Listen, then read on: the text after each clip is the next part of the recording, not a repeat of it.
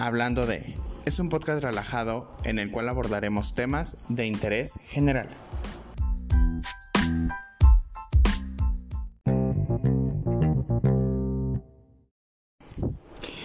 Buenos días, tardes, noches o excelentes madrugadas, sea cual sea la hora en que nos escuches, bienvenido y gracias por acompañarnos. Soy Luis Torres, psicólogo clínico con más de 15 años de experiencia profesional y el día de hoy estaremos hablando de cómo crear tu propia empresa.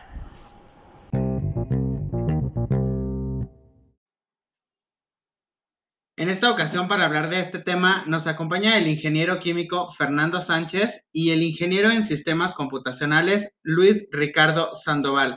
Bienvenidos, un gusto tenerlos aquí, me da en verdad muchísima alegría poder estar el día de hoy con ustedes y hablar de este tema. ¿Cómo están? Todo muy bien, gracias. Aquí listos para, para hablar de, de este tema. Muy bien, José Luis, muchas gracias por invitarnos. Ya soy fan de tu contenido. ¡Eso! Muy bien. Pues vamos a entrar de lleno, ¿no? El tema que nos, que nos trae el día de hoy, que nos reúne, es cómo crear tu empresa desde cero. Personas que en este momento quieren hacer su empresa, comenzar a emprender, ¿no? Y en backstage estuvimos viendo los puntos que íbamos a tratar el día de hoy. Entonces, vámonos con el primero. Vamos a ver. Fer, ¿qué nos traes para, esta, para este tema? ¿Cómo le empezamos? ok, este, antes que todo, eh, quisiera, quisiera dejar muy, muy específico el contenido que vamos a hacer. En este momento creo que es la etapa del mundo donde hay más contenido de coaching de emprendedores. Digo, en este momento mucha gente está buscando tener su propio negocio, su propia empresa. Y gracias a eso han aparecido cientos y cientos de horas en Internet, en las redes sociales sobre todo, donde salen personas que te ofrecen fórmulas mágicas para hacerte millonario en cinco, en cinco pasos, como si tiendes tu la mañana ya vas a ser proactivo, si te, si te comes cinco almendras ya vas a tener energía para tener negocios. Este no es el caso de este contenido, al menos lo que nosotros venimos acá a compartir son las experiencias que nos han servido a nosotros para montar una empresa y yo creo que estas ideas se las pueden llevar ustedes, los que nos están escuchando, para poder tropicalizarlas y aplicarlas en su, en su día a día. ¿Tú qué piensas, Richie, de esta gente que quiere emprender? ¿Cómo la ves?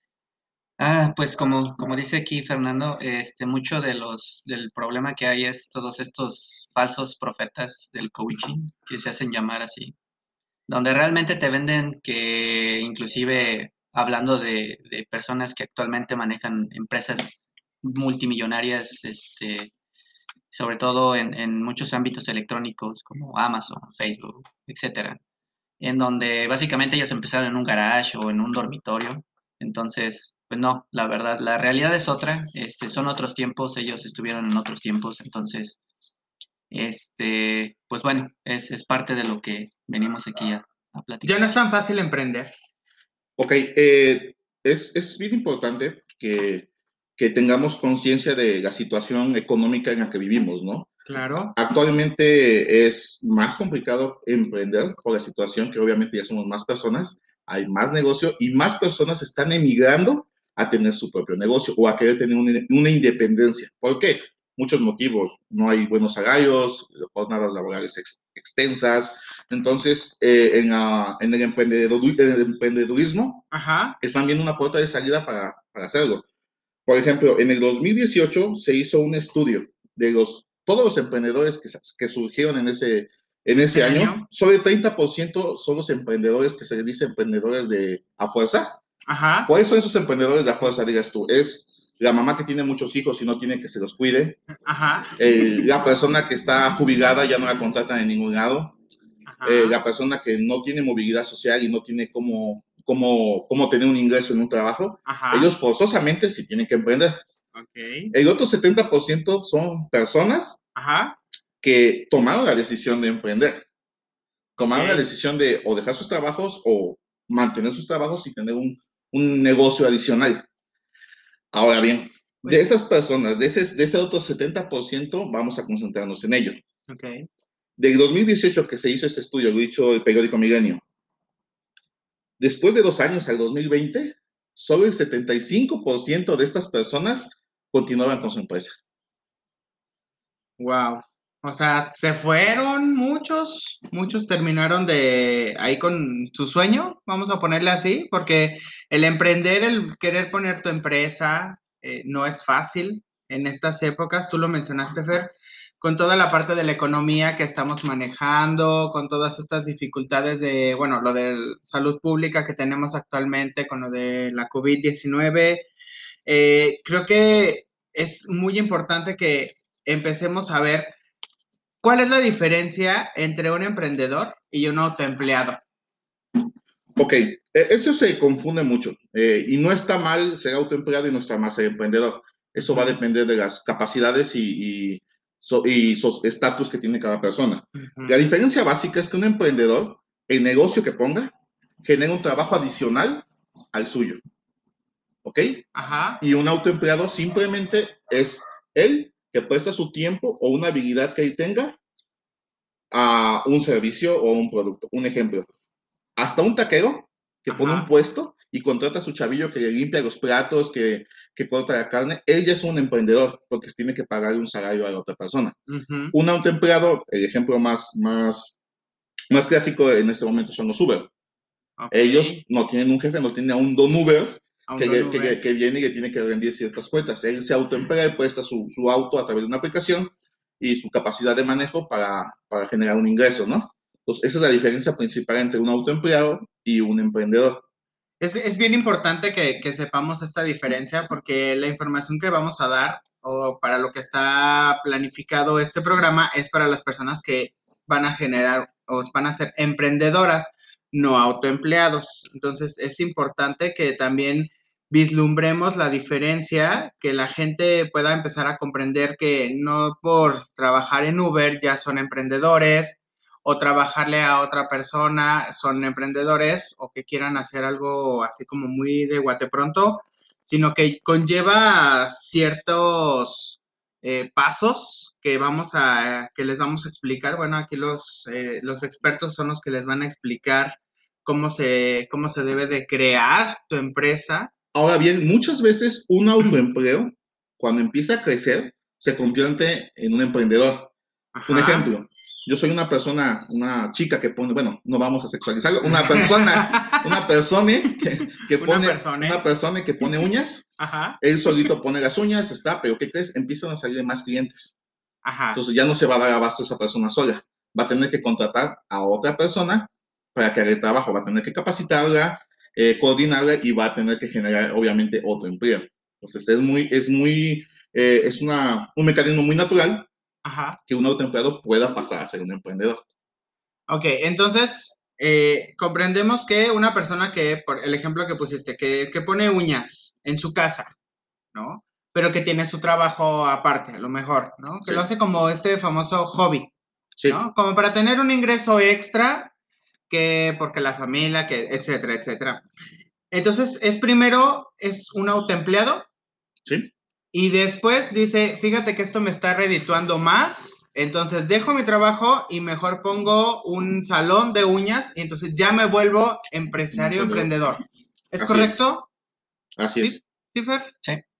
Sí, así es. Todo muy correcto. Estás muy callado. Es que ahorita que entremos a lo, a lo tuyo, a tu mero mole, pues, ¿no? No, también ahí nada más agregando, este, yo creo que también parte, hablando del lado de los profesionistas, hay muchos profesionistas, ¿no? Que, que tienen su trabajo y que aparte tienen otros trabajos, ¿no? Y al final de cuentas empiezan también por este lado del autoempleo, porque ellos en realidad, hasta que, ah, como comenté aquí este Fernando, hasta que ellos no, no estén generando empleo, se convierten en emprendedores, ¿no? O sea, es nada más como otro ejemplo, ¿no? Para contextualizar todo y abarcar como todos los, los, los ámbitos, ¿no? Que, existen. Sí, muchas muchas veces, y acá podría ser el primer consejo que damos, como, como comenta, eh, una persona ya tiene cierta capacidad, tiene su empleo y empieza a, a partir de esa capacidad, generar otro negocio otro negocio que está dando. Acá mi recomendación sería eh, cuando el negocio o, o, tu negocio que vas a poner cubre ya el 100% de tus ingresos mensuales, anuales, ya puedes dejar, porque mucha gente entra a esta zona de que ya empiezo a ganar dinero por fuera, ¿sabes qué? Me salgo. y pongo mi negocio. Eso es, uno, es mucho arriesgado, ya que obviamente tu trabajo te da ciertas prestaciones que después tú te tienes que hacer cargo de ellas, como seguro social, pago de impuestos, X. Entonces sí hay que tener mucho cuidado en dar el paso. Y, es creo que uno de los más grandes errores que, se, que, cometen estas personas de querer emprender, donde dicen, sí, ahorita estoy súper bien, súper bien, súper bien, y a lo mejor llevan un mes en el mercado y qué bueno que les vaya bien, pero cuando hablamos de clientes, cuando hablamos de pacientes, cuando hablamos de, de, que vamos a depender de, de, que vamos a vender, bueno, un servicio a, a, a, otras personas, pues no siempre vamos a estar en la cima. Y entonces no, se engolosinan y es donde dicen, a la chingada con mi trabajo, mi jefe ya, tú lo dijiste fuera de, en backstage, ¿no? como muy tóxico, ya me tiene hasta acá, hasta la coronilla, entonces ya no lo aguanto, ya me quiero ir, ya me está dejando súper bien. Y ese es un grave error que están cometiendo muchas personas. Sí, eh, digo, ah, retomando el tema de los coaching, existe mucha gente que te está promocionando que ya son, a los seis meses ya generaron ingresos estratosféricos, que ya están destapando champán, volando en, en, aviones este, privados. Entonces tú dices, ¿sabes qué? Eh, voy a empezar mi negocio ahí viene la pregunta, ¿por qué quieres empezar tu negocio? Obviamente la respuesta es, pues, necesito más ingresos, ¿no? o tengo que mejorar mi situación económica de lo que tengo ahorita. Ajá. Pero muchas muchas personas, como tú dices, es, es que no aguanto a mi jefe tóxico. Es que no aguanto a mis compañeros. Es que me hacen ir en festivos para hacer inventarios. Es que tengo que estar en la guardia en el hospital en, en, X días, ¿no? Eh, cuando tienes un negocio, es peor. Mucho peor, la verdad. Yo ponía un ejemplo, este, eh, si yo me voy a salir de mi trabajo, donde me hacen trabajar porque quiero ser independiente, ok, y pongo un negocio de que vendo barbacoa. Ajá. Llega un 15 de septiembre, todos se van a la fiesta, al otro día el 16, que es un festivo. La cruz. ¿A quién creen que van a buscar? Al de la barbacoa. Entonces, ¿qué haces? Tú en festivo te tienes que pagar a las 5 de la mañana abrir tu negocio y tienes que esperar a las personas. Exacto. Y eso es algo que no, que no ven las personas, en verdad. Por ejemplo, con esta parte de alimentos que es muy demandante, es muy, muy demandante. Cualquier negocio de, de, alimentos es muy demandante y tienes que estar ahí porque a lo mejor a los clientes les gusta. Y como tú lo decías, pues al día siguiente para ir a curar la cruz pues necesito como lo picosito y así, entonces tengo que ir al, al taquero. Ahora dicen, es que no aguanto a mi jefe, es que no aguanto a mi compañero que se mete en, mis cosas. y tú como perteneces a una empresa, dependes de un departamento de recursos humanos que te va a defender. Y aunque no existe ese departamento de recursos humanos, está la ley federal de trabajo que te protege como, como, este, como empleado. Cuando pasas a tener un negocio, eso se acaba. Y eres tú y lo único que te va a regular es el mercado contra los clientes. Se ha hecho muy famoso y hasta se han hecho memes eh, las capturas de pantalla de la gente que vende cosas, que gente que quiere regalado, que quiere que, que por menciones, híjole, y tienes que estar aguantando eso. Y ahí no te puedes ir a quejar ni siquiera contra la Profeco. Entonces, si tu mentalidad es, yo quiero salirme de trabajo porque quiero tener un mejor confort, al menos al inicio de tu negocio, no va a ser así. Se va, se va, va, va a tardar. Va a tardar, va a tardar en llegar este todo lo que los estos como mencionaban, estos coaching o estos falsos profetas decía decía Richie, estos falsos profetas que, que se venden como la maravilla y que a veces hasta les piden dinero que porque para que inicien. Y bueno, se vuelve esta forma piramidal lo que se le conoce y bueno, eso dicen, no, no es pirámide, esto ya es un trapecio, pero sigue siendo la misma gata pero revolcada, lo que sea. Ok, hay tipos de empresas, hay diferentes tipos de empresas, hay físicas y hay digitales o electrónicas, ¿no? A ver, eh, Richie, dinos sobre las empresas que están en esta parte del famoso e-commerce. Así es, bueno, eh, este, esta palabra del e-commerce está muy usada este, hoy en día, eh, sobre todo muchas de las, de las personas este, eh, creen que tiene una empresa digital en el estar con una presencia en e-commerce, ¿no?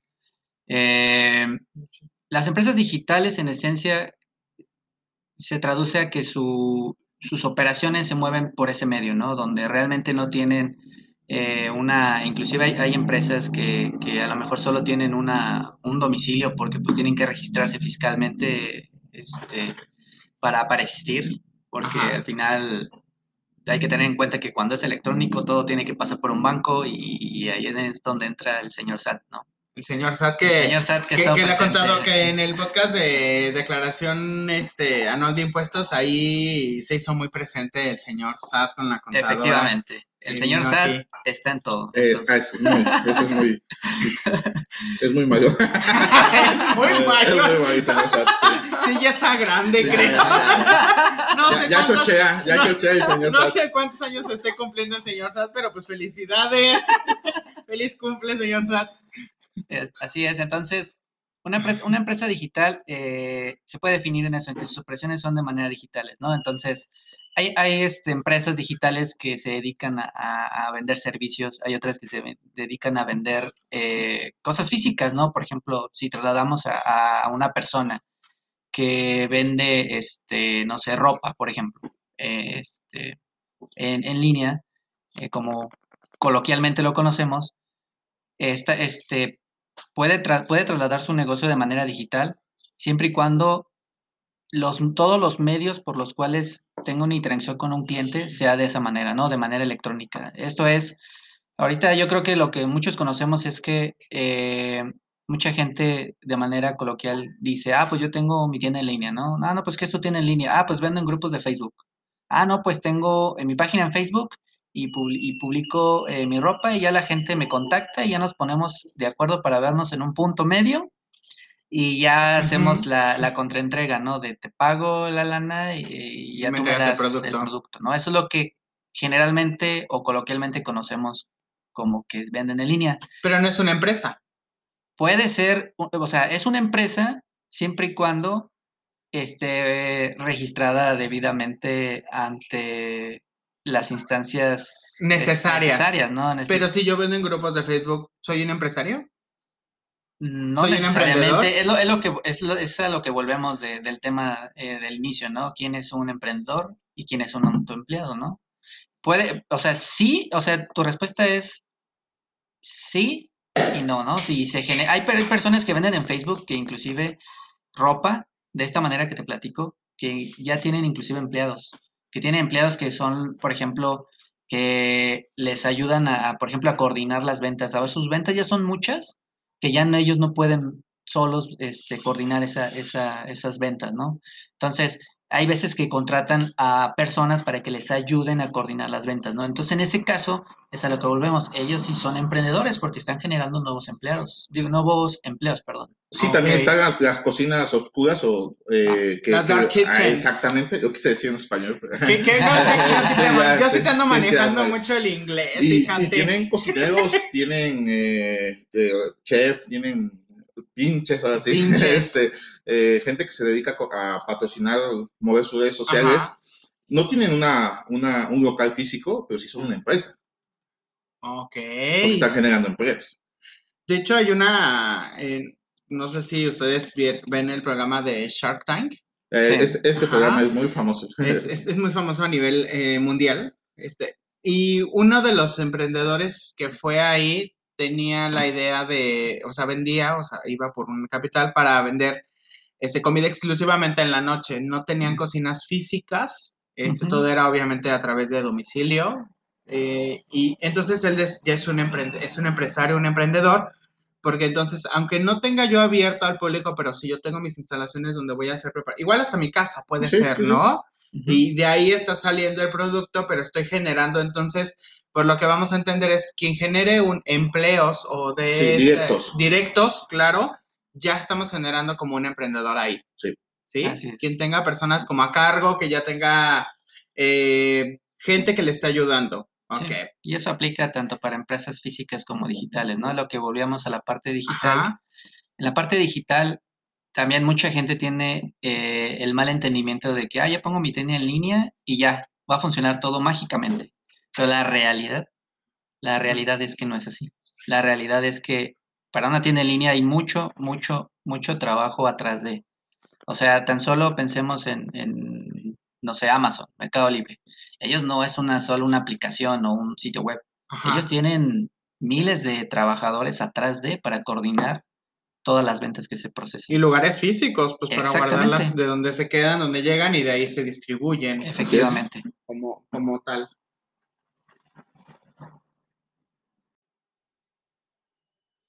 Muy bien, Richie. Perfecto. Creo que queda muy clara esta parte de, de las empresas desde el punto de vista del famoso e-commerce, que es la parte virtual o electrónica. Así es. Pero, a ver, dinos, Fer, sobre las partes de las empresas físicas como tal.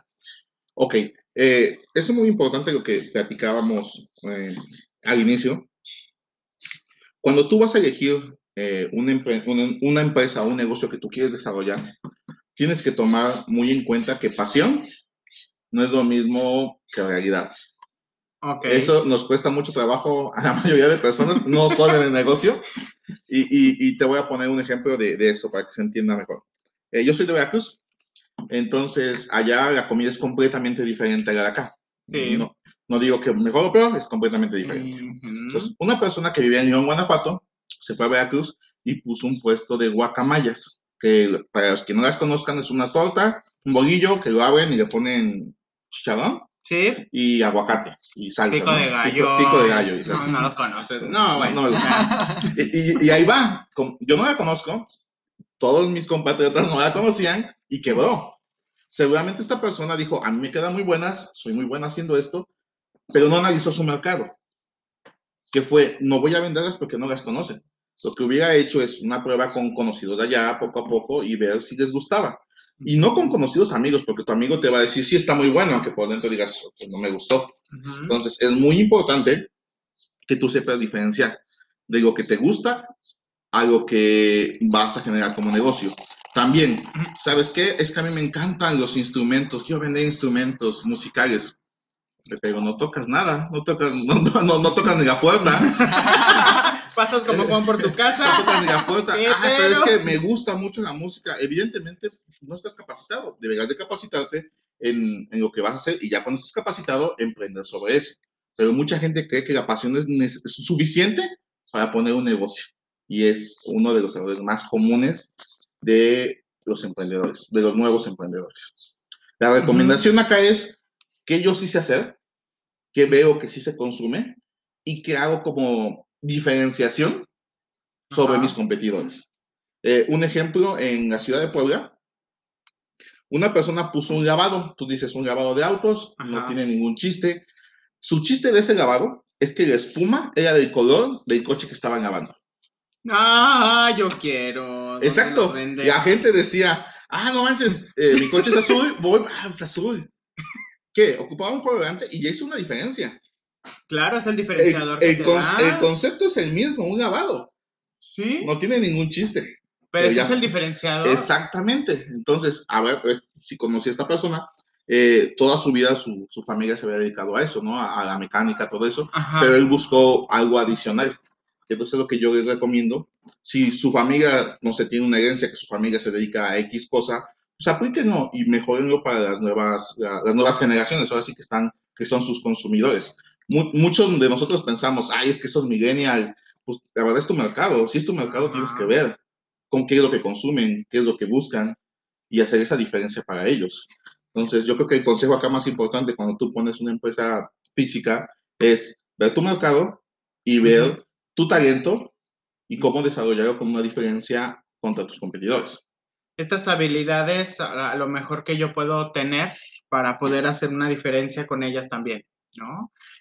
No sé si iba por ahí como esta idea de, de- de lo que estaban mencionando. O sea, al final de cuentas, Sí. o sea, voy a vender lo mismo, pero ¿cuál es mi diferenciador? Que al final de cuentas creo que también todas las empresas deberían de tener. Si yo voy a vender tacos y a los tres metros hay otros tacos, ¿qué me va a diferenciar del taquero que ya estaba ahí hace cinco años?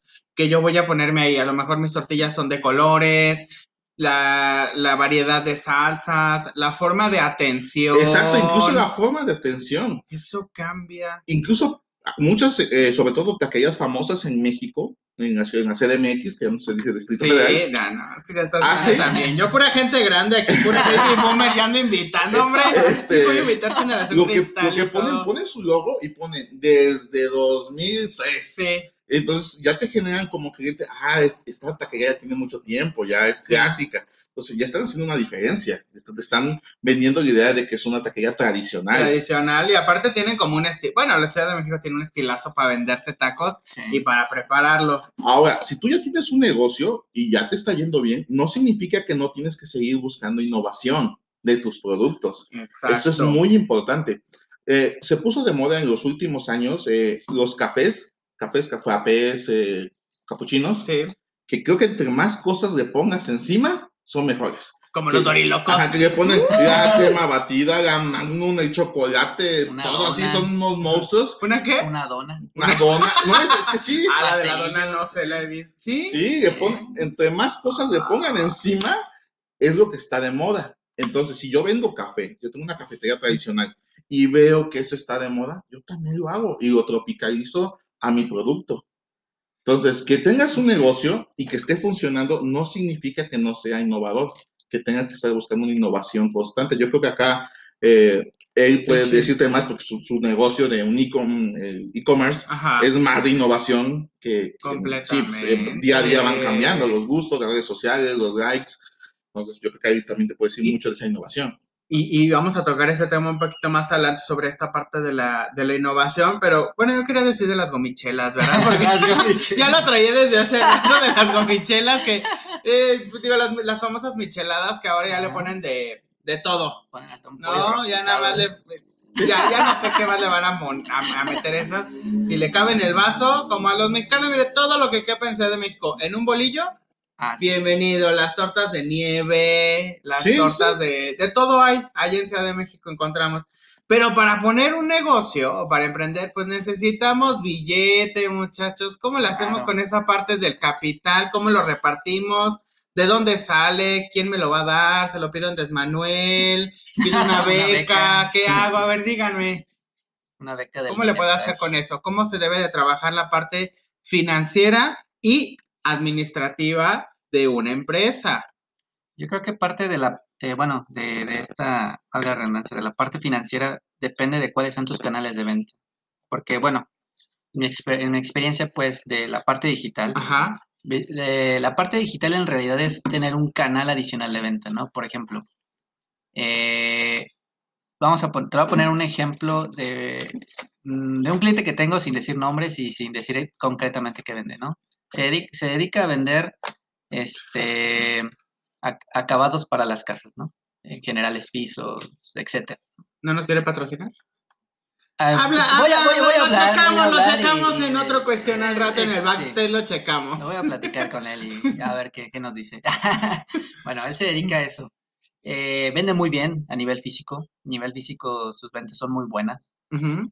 Pero él siempre ha tenido un problema que la parte digital ellos no lo ven como un canal, sino lo ven más como, como un gasto.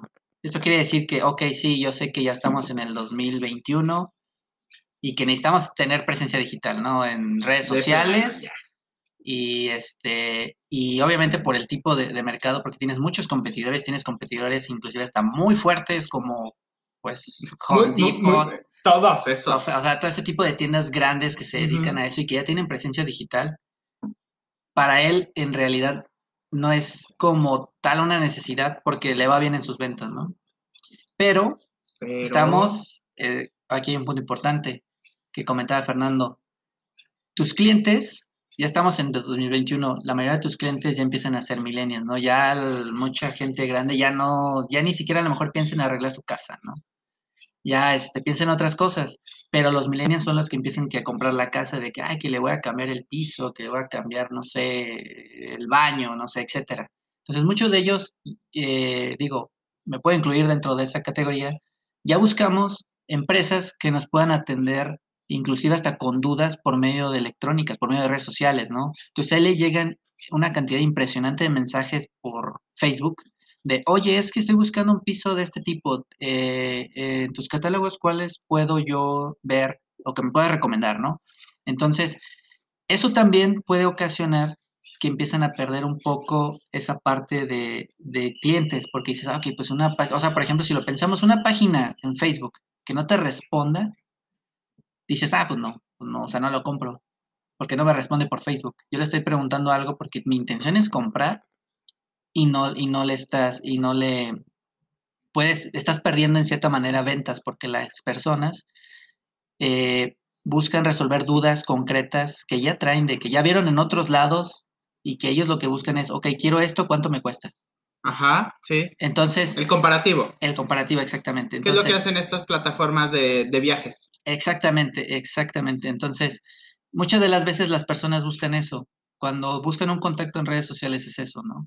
Y a veces uno, volviéndonos al lado de la empresa de cuánto nos cuesta esto, a veces nosotros no vemos esto digital como un canal de venta. Lo vemos a veces como hasta un gasto. Que un gasto igual y, y hasta hay, hay, hay inclusive hay personas que lo ven como hasta gastos innecesarios. Ajá. Pero en realidad tienes que tener en cuenta que estamos en la era de la digitalización. Ajá. todo, todo tiene que estar, tiene que tener un punto este, eh, en, en- en de redes sociales, o sea, es el punto donde todo el mundo está ahí, ¿no? O sea, Tan eh, así que, bueno, ya ocupamos todos el WhatsApp. Y exactamente. esa es una red social. El exactamente. WhatsApp es una red social y te cuesta, ya sea que le pongas tu recarga o tengas un plan, y es una inversión. Y, y- y lo que vamos a hablar con esta parte del dinero es cómo lo voy a invertir para que tenga réditos, es decir, que me funcione y que pueda sacar ahora sí que, pues, beneficio de él. Es que desde ahí vamos, ¿no? De, de partir de cero, como dice el programa una Ajá. empresa. Ya, suponiendo, ya, ya decidí, ya me voy a arriesgar, ya sé qué negocio, qué negocio me va a funcionar. Ahora, tengo que hacer un plan de negocio. Ajá, es correcto. Tengo que hacer un plan de negocio para saber cuánto voy a invertir. Eso es lo básico. Suponiendo, yo voy a hacer una, voy a poner una- un negocio de pasteles. Ujú. ¿sale? Eh, necesito el local, va a ser físico, necesito el local, necesito los insumos, necesito el personal que voy a tener, eh, los servicios, luz, gas, agua, eh, todos los gastos que conlleven al menos de un año. ¿Sale? Para Sí. mantener mi negocio, aunque no vendan ni un pastel, al menos un año que pueda mantener. Ujú. Después de eso, digo, suponiendo que son 120 mil pesos, ¿no? Ujú. Ok. Eh, yo para que un negocio sea redituable, eh, al menos a los dos años tengo que recuperar el 100% de mi inversión. De la inversión. De la inversión. Ahí todavía no estoy hablando de ganancias. ganancias. No. Lo que yo le Ahí- metí, ya lo tengo que yo tener en mi bolsillo. Exactamente. Es donde mucha gente dice, ya empieza a ver dinero y se lo empieza a gastar. Error. Entonces, tú tienes que tener, a ver, ya tengo mi, mi objetivo económico, ¿no? De Ajá. cuánto necesito para la inversión. ¿Lo tengo? Esa es la primera pregunta. ¿Lo tenemos? Ahora bien, hay muchas opciones, ¿no? Y la primera opción y la que todos podemos hacer es la deuda. Voy a un banco y le pido los 120 mil y me los da. Nada Sí. más que ahí el banco te va a decir, ¿sabes qué? Pero al final de tu crédito, que son de 5 años, no me vas a pagar 120 mil, No. me vas a pagar to- 300 mil, si bien te va. Exacto. Entonces allá no tienes que vender esos 100, 120 mil. Tienes de 300 Sí, mil, que es lo que te que te Ahora, una falla que yo, o sea, no, que yo considere que esto es, es muy arriesgado no significa que no lo hagan, pero yo les doy ese consejo que no lo hagan. Ujú. Si yo soy una persona que tiene, que tengo gente que depende de mí, llámese esposa, hijos, papás, que tienen un, un- que están acostumbrados a percibir comida, eh, medicinas, viajes. Dependientes económicos en Exactamente, general. Ajá. Si mi negocio o todo mi dinero está invertido en ese negocio y el negocio no le empieza a ir bien, Ujú. ¿qué va a pasar con esas necesidades? Se van a, no se van a cubrir. No se van a cubrir. Acá se nos viene algo que se llama mentalidad de escasez, que es Ah. cuando nosotros no cubrimos nuestras necesidades básicas. eh, eh, estaban platicando la semana pasada de ansiedad, Sí. te empieza a dar esa ansiedad. Entonces empiezas a tomar malas decisiones de negocio. ¿Por qué? Porque quieres sacar, empiezas a comprar materia prima peor, eh, empiezas a difundir tu negocio mal, a hablar en redes sociales, todo eso. Entonces, mi recomendación, aunque suena un poco clasista, si quieres decirlo, tienes que tener suficiente capital para que el negocio se mueva solo y aparte tú tengas al menos cubierto tus gastos en lo que el negocio te empieza a dar. Pues no creo que sea clasista porque no vamos a hablar de que queremos poner un FEMSA o una PepsiCo, o- ¿verdad? Sino poner cualquier negocio es tener el capital que necesito, cómo lo voy a invertir o en qué lo voy a invertir primeramente, qué necesito para, como básico o base, que me pueda servir para que empiece a, generar el, servicio o que pueda dar el, lo que, lo que vaya a vender, ¿no?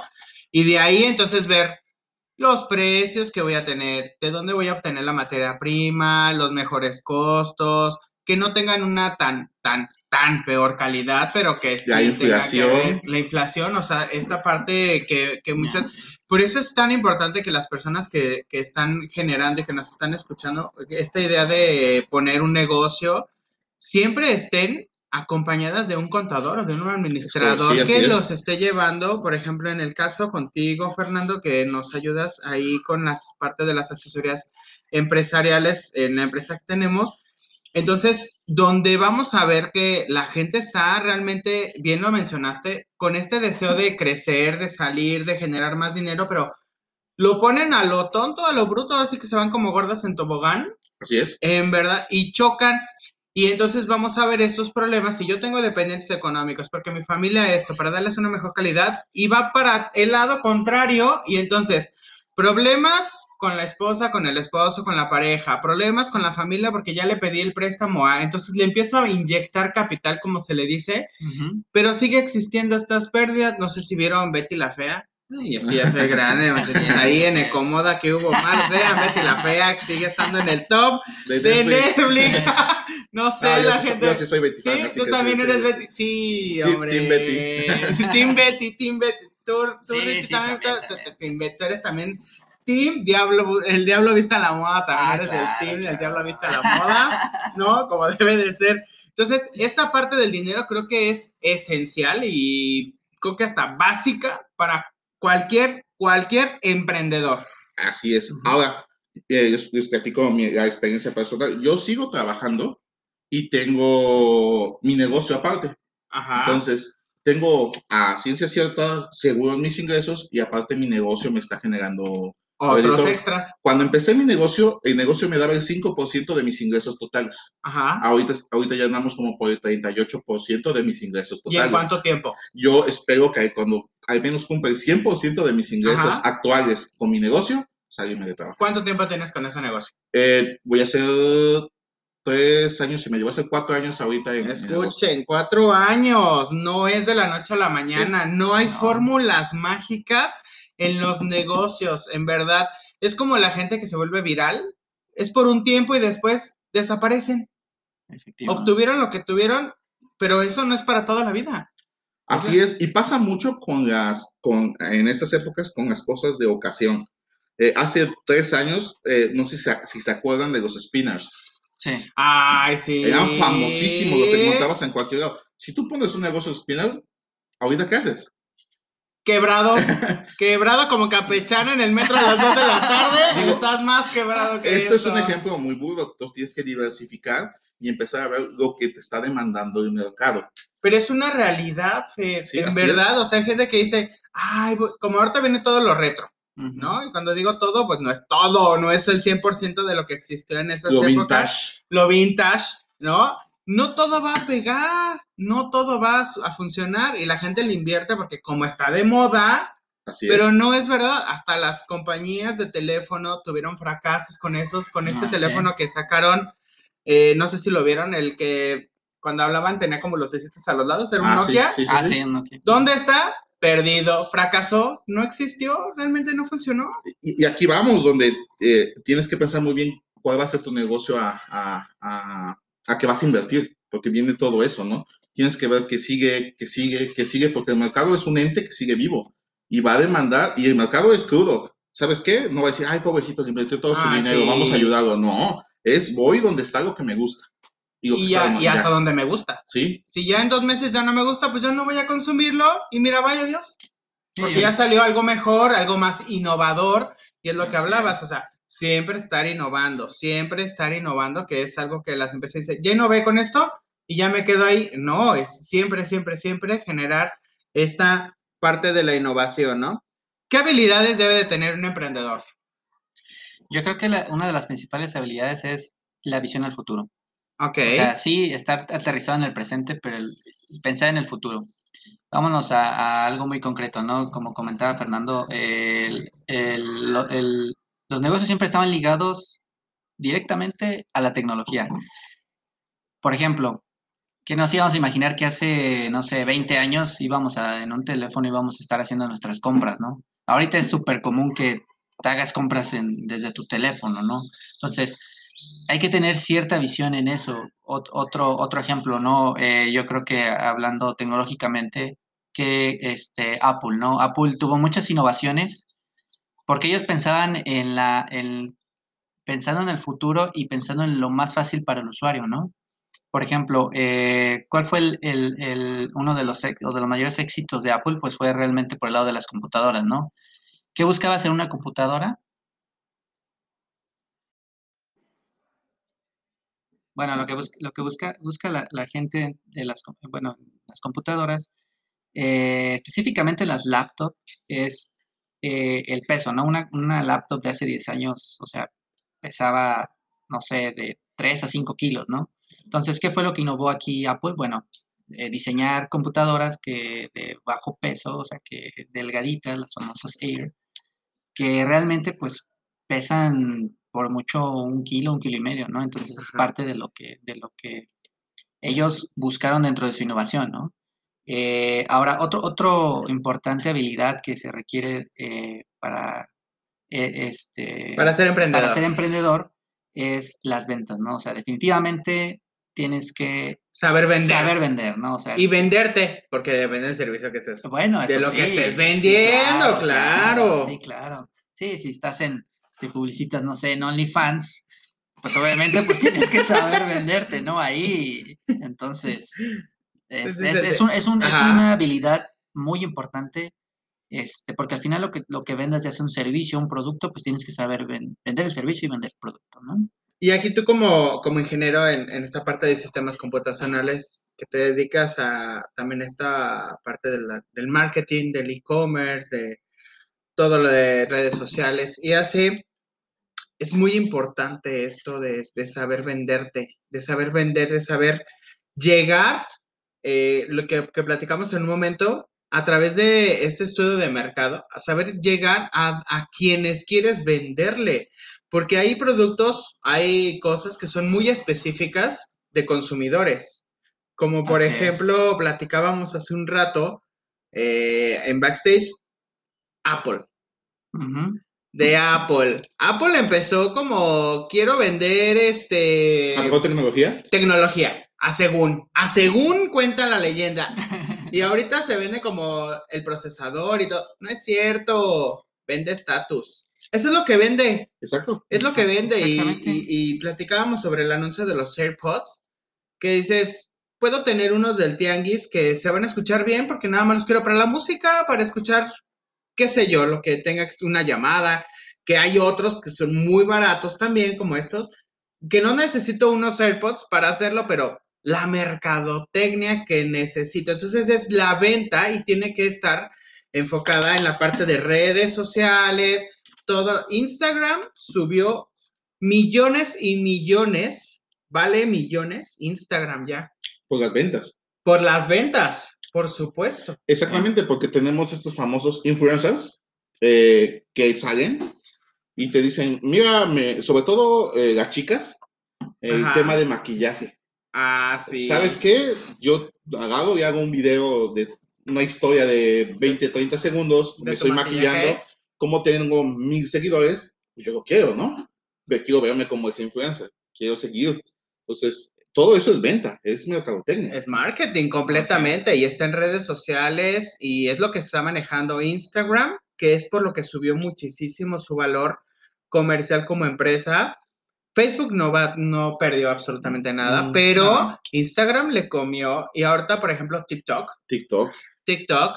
Snapchat en su momento fue Claro que Snapchat fue en su momento, pero TikTok creo que llegó a desbancar. ¿No? Al final de cuentas es, ¿qué estoy vendiendo? ¿Qué estoy? Y lo platicábamos hace un momento. Seguir innovando. Porque estos videos cortos ya existían. Sí. pero sigo innovando. Entonces hago una empresa que se dedique a hacer videos cortos. Sí, y sobre todo genero un, en el caso de TikTok, un algoritmo que te pongo lo que tú quieres. Claro. Con tres pasadas de videos que me quede a verlos, yo ya, el algoritmo ya te dijo, ya sé qué quieres, ya sé qué quieres ver. Y esto es lo que, te, voy a estar poniendo, hasta te pone para ti.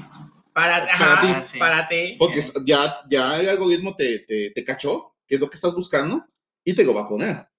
Como, como el TikTok que vamos a hacer en un momento más, que, que Ok, vamos a subir. Entonces les va a aparecer en para ti, en TikTokpodcast.com, hablando de, para que lo sigan ahí en TikTok también, ¿no? Entonces, habilidades, vimos innovación, que sea, que esté siempre innovando, que Ajá. sea buen vendedor. Fer, Eh, vamos a, a hablar un poco de las habilidades eh, más básicas Ajá. de ventas, de, no de ventas, sino de, de- de poner un negocio. Yo creo que una, un punto principal en, en este tema de, de emprender y en general para la vida, de- debería ser una habilidad que todos tengamos, es el conocimiento matemático de tu negocio, conocer los números de tu negocio. Ujú, Hace un momento mencionaste el programa de Shark Tank. sí, De hecho, si, si ven ese programa, todas las preguntas que les hacen Números. son números. números. Incluso muchos proyectos que yo he visto en, esa, en ese Ajá. programa, dices, son buenos, pero Claro. llegan los emprendedores y no saben decir sus números, no los conocen. Y hacen valuaciones muy locas y, y pierden la oportunidad de una inversión. Ujú, Entonces, sí es muy importante conocer tus números, porque eh, comentábamos hace un momento, a partir de que tú decides dejar un negocio, ujú, ya las decisiones las vas a tomar tú. Ya Sí. no vas a tener un jefe el cual te va a decir qué hacer. Ya tú las vas a, las vas a, este, vas a discernir qué es lo mejor. ¿Y cómo vas a hacerlo con información? ¿Qué, qué información tienes de tus números que ventas? Así puedes decidir en qué inviertes, en qué no. Poner ejemplo acá de las personas que venden pisos, Ajá. eh, que se les hacía un gasto, eh, la publicidad, cuando la publicidad no es un gasto, es una Es una inversión. inversión. ¿Por qué? Porque eh, si tú inviertes en publicidad vas a traer clientes. Entonces, no, no vas a poder este, generar eh, buenas decisiones si no conoces tus números. Exacto. Creo que, creo que con este programa muchas personas que, que tienen la idea de emprender, se les van a aclarar muchas ideas que a lo mejor no tenían, no tenían en, en la mente como esta parte del, de la parte del dinero. Ah, Porque el billete es importantísimo. El billete tiene que existir, si no, no va a funcionar. Entender que primero tenemos que invertir, Así es. para poder generar réditos, o sea, o rendimientos, o que nos Ajá. generen ganancias como tal. ¿Qué tipo de empresa voy a poner? ¿Cuál es mi mercado? ¿Hacia dónde lo voy a dirigir? ¿Cuál es el objetivo? Y siempre importante, pues, rodearnos de profesionistas que nos van a aportar, ¿no? Por ejemplo, alguien que nos lleve la parte de redes sociales, alguien que nos lleve la parte administrativa, alguien que nos lleve la parte, pues, no sé, eh, contable, to- todo esto que es, que es muy importante. Incluso, qué bueno que tocas ese tema, hay veces que nosotros creemos que somos todólogos.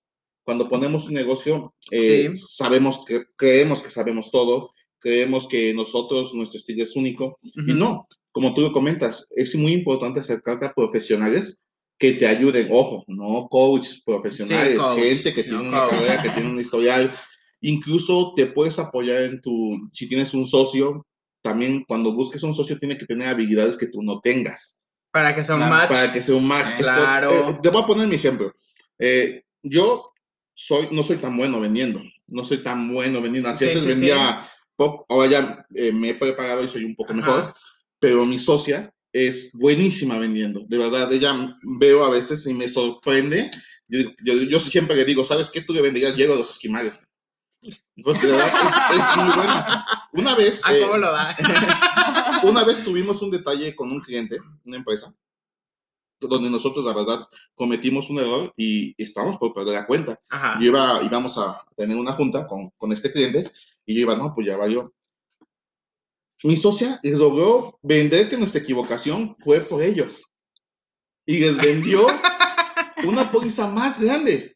Ok. Entonces, sí es bien importante que yo no tengo esa habilidad, obviamente me estoy eh, capacitando con ella, ella me está enseñando, también no es, yo no sé y no voy a aprender, ¿no? Es, es tú seguirte capacitando, Ajá. pero sí tienes que buscar con tu socio, con un profesional, incluso con tus empleados.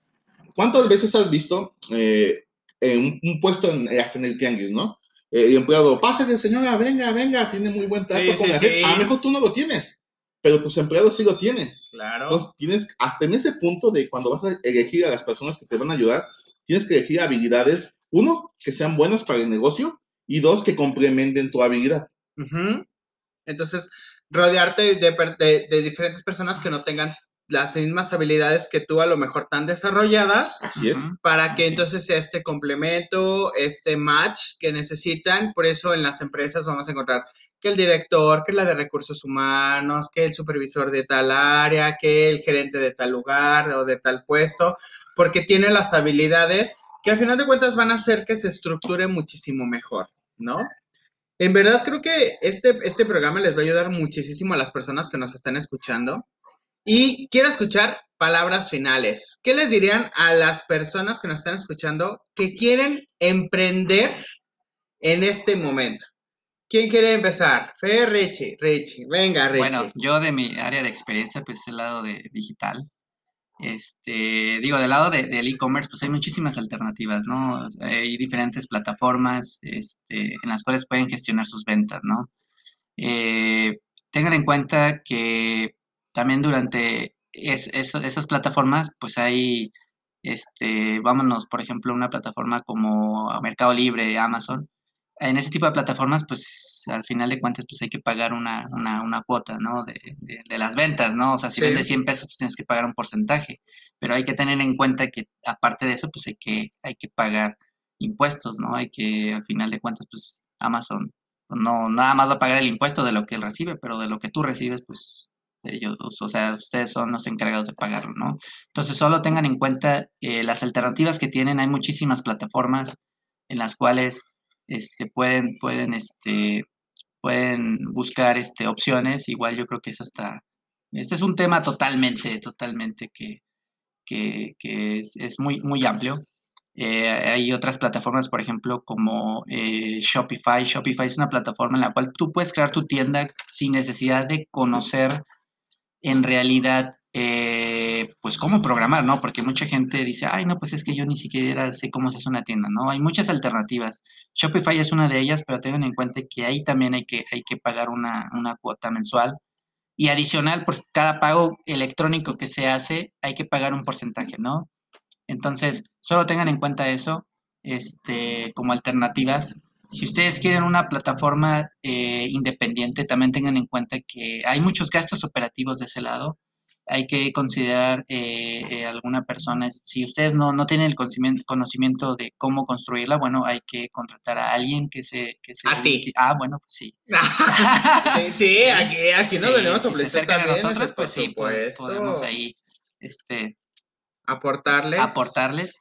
Este, también digo, ahí en ese sentido, pues tengan en cuenta que hay un costo operativo que es el, el hosting, el dominio, que ese, ese costo por lo general siempre es anual, ¿no? Entonces, ustedes pueden contratarlo anualmente, este, eh, cada dos años, tres años, cinco, diez años. Entonces, hay un costo ahí este, operativo, ¿no? Este, porque a veces también este, existe ese mito de, ah, ya compré mi dominio, pero en realidad no existe el comprar el dominio. En realidad tú estás rentando un dominio y un espacio en Internet. Entonces tengan en cuenta que hay, hay varios gastos que hay detrás de una página este, propia. Entonces, yo mi recomendación sería que eh, se piensen más en qué es lo que les pudiera funcionar este, para su negocio, ¿no? Si ustedes piensan en, que saben que yo no quiero invertir tanto, bueno, váyanse por alternativas como por ejemplo Mercado Libre o, Amazon, donde ellos ya te dan, ofrezcan una plataforma completa donde ya no tienes que invertir nada, más que obviamente pues les tienes que pagar a ellos cierto porcentaje, ¿no? Si ustedes buscan una alternativa eh, semi-independiente, por decirlo de una manera, bueno, está Shopify, ¿no? Pero ahí tienen que pagar algo mensual y más aparte, pues cada transacción electrónica pues tiene un costo, ¿no? Pero ustedes quieren moverse hacia una parte independiente donde tengan la seguridad que pueden, pueden este, eh, seguirle a nivel operativo al, sitio web, bueno, pues pueden este, buscar o acercarse a alguien para que puedan este, construir su sitio, ¿no? Entonces, esos son como, como algunos de, las, de los tips que, tengo aquí para ustedes. Muchas gracias, Richie. Fer, este, bueno, sí, eh, es muy importante lo que comenta. Yo creo que ya platicamos mucho acerca de, que analicen bien el mercado, analicen bien el negocio que van a hacer, eh, busquen eh, opciones de innovación, capacítense constantemente con profesionales, busquen a los profesionales adecuados. Y un consejo que les doy, si ya pensaron bien, ya hicieron todos estos pasos, realmente, si su decisión es hacerlo, háganlo. Realmente no esperen el momento adecuado. El momento adecuado, como todo en la vida, no siempre llega. Es que, se, no sé, cuando el niño ya salga a la primaria, no, busquen el momento, háganlo paso a paso. No forzosamente tenemos que ya mañana poner una compañía millonaria, háganlo paso a paso, no se desesperen, esperen poco a poco eh, que las ganancias vayan generando. Y digo, es muy importante que salgan nuevamente, como les comentaba, al mercado, vean sus competidores, sean sus clientes de esos competidores y anímense, realmente anímense. Si es su decisión, como todo en la vida, háganlo. Muy bien. Qué, qué, qué bonitas palabras, de verdad. Me sentí, me sentí motivado. Ya quiero poner otra empresa ahora. ¿No? Eh, no nos dejemos ir, no se dejen ir, como, como dicen vulgarmente, como gordas en tobogán. Nada más porque digo, ¡ay! Se me ocurrió. No. Todo lo que está detrás de esa idea, de esa ocurrencia, de ese proyecto, lo tenemos que analizar muy bien juntarnos o rodearnos de las personas adecuadas, necesarias también, ojo. Profesionales. Profesionales, es lo más importante. Siempre, siempre tenemos que buscar gente que sea profesional, que tenga un título, que tenga una cédula, que tenga experiencia en lo que...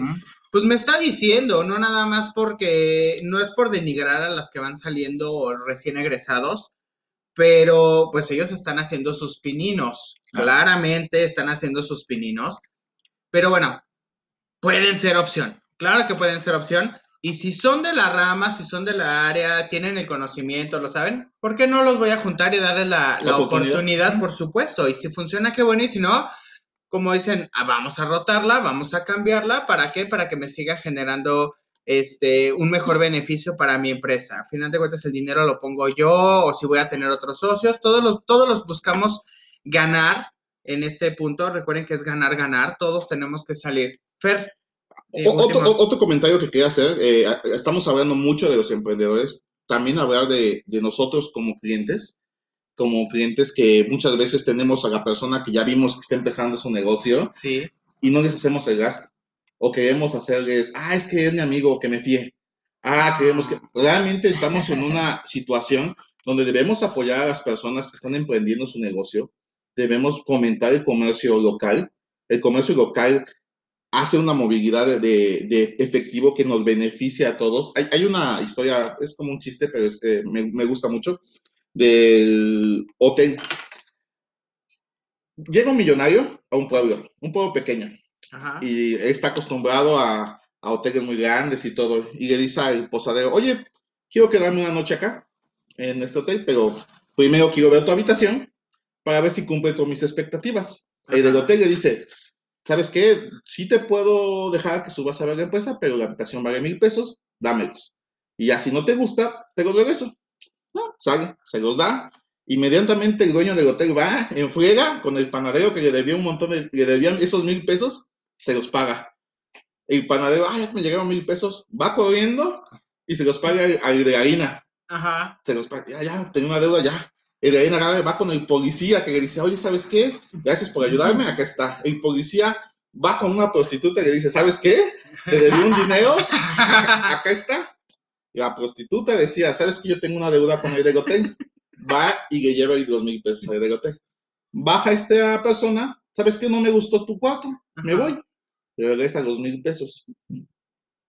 ¿Cuántas deudas se pagaron? Ajá. Con el mismo dinero. y realmente no hubo un gasto. ¿Qué te quiero decir con esto? Cuando nosotros consumimos lo local o consumimos en las personas acá de, donde tú vives, estamos fomentando la economía local y eso nos va a ayudar a todos.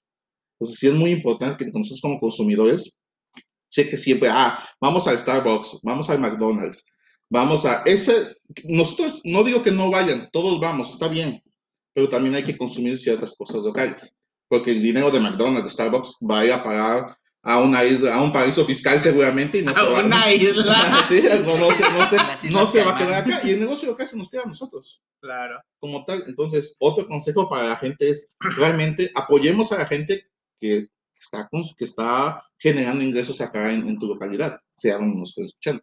Muy bien. Pues creo que entonces voy a dar cinco puntos finales. Conocer sus habilidades como emprendedor, que no vemos siempre.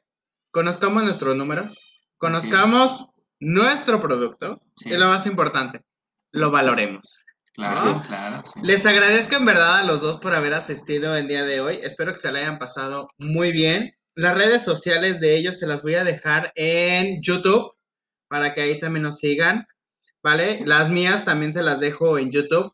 Y les comento que en nuestro siguiente programa vamos a hablar de nomofobia, que es eh, la adicción a las nuevas tecnologías, ¿sale? Me despido de ustedes agradeciéndoles por habernos escuchado y hasta la próxima. Chao.